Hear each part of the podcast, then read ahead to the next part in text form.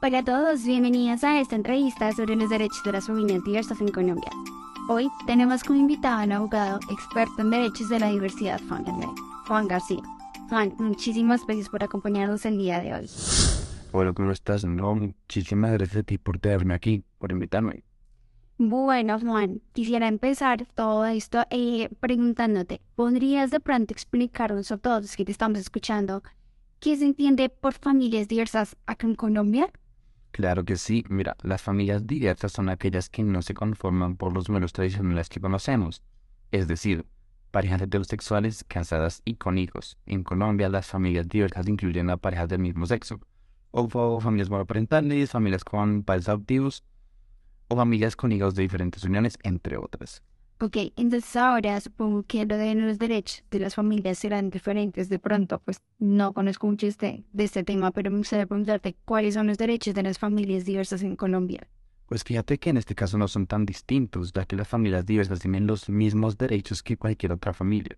Esto incluye el derecho a la vida privada, el derecho a la igualdad, el, y no discriminación obviamente, el derecho a la educación, el derecho a la salud, el derecho a la vivienda, etc.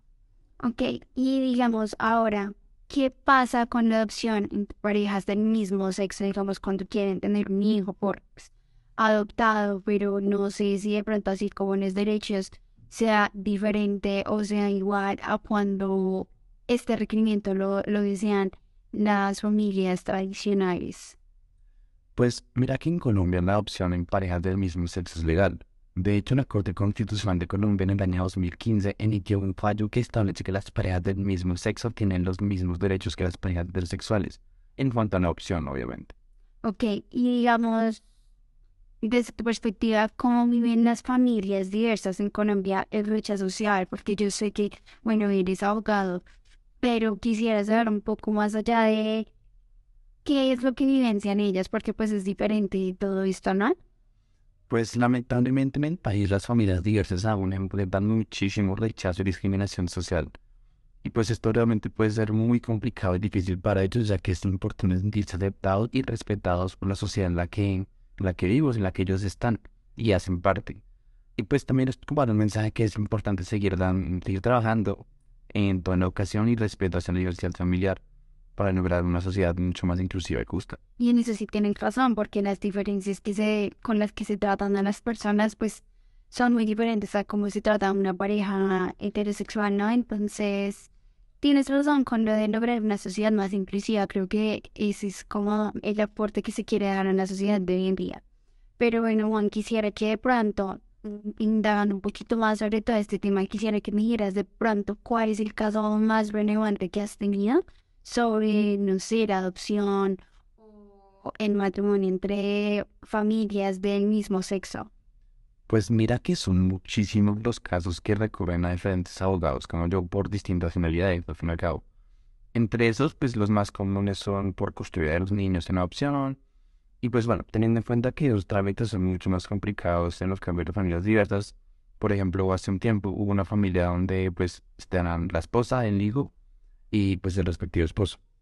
Eh, pues la esposa como tal empezó a pasar como con el tiempo empezó a sentir atracción por su mismo género y obvio pues todo esto al final desató con el conflicto familiar por la custodia y la potestad del niño, sabiendo que pues estas no se ven pues afectadas por los gustos de la otra persona siempre y cuando pues cumpla por los derechos que le exigen sobre el hijo. Que hay que apartar eh, los gustos de las personas de los derechos y los deberes que tienen también como padres o como, pues, eh, digamos, cónyuges, por decirlo así. Entonces, siento que es un tema complicado que aún no, no se sabía manejar en este país.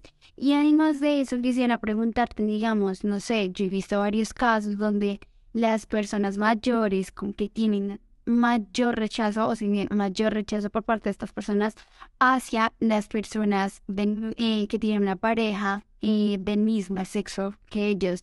Si nada más, yo pues, no puedo pensar, si nada más es grande el rechazo que manejan las parejas, no quisiera imaginarme cómo es para los hijos de estas parejas que pues obviamente es por adopción y esto que quisiera que me dieras como cómo se maneja todo esto, pues, eh, y cómo se maneja el rechazo en esta comunidad, por decirlo así.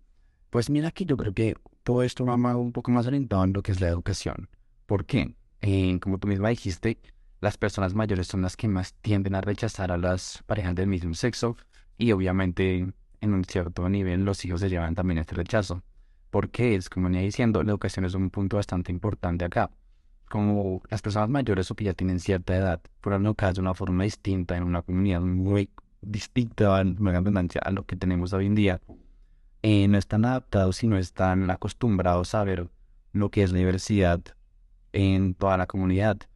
Y genera eso cierto rechazo hacia ellos que muchas veces, como se ha visto en noticias y en varios casos, resulta en violencia, resulta en agresiones, resulta en odio y en un discurso que no viene para nada bien eh, a todo lo que tenemos hoy en día. Entonces siento que es más que nada eso. Listo, Juan. Muchísimas gracias por compartir tus conocimientos con nosotros hoy. Ya para cerrar esta entrevista, ¿quisieras dejar algún mensaje para esta sociedad? Claro que sí, realmente no hay que juzgar a las personas, hay que aceptarlas y aceptarnos a nosotros mismos como somos. Al fin y al cabo, todos somos seres humanos y formamos parte de una misma comunidad en un maravilloso país. Entonces, cero discurso de odio, cero discriminación y amarnos siempre. Muchísimas gracias, Juan. Y fue un placer tenerte en este episodio.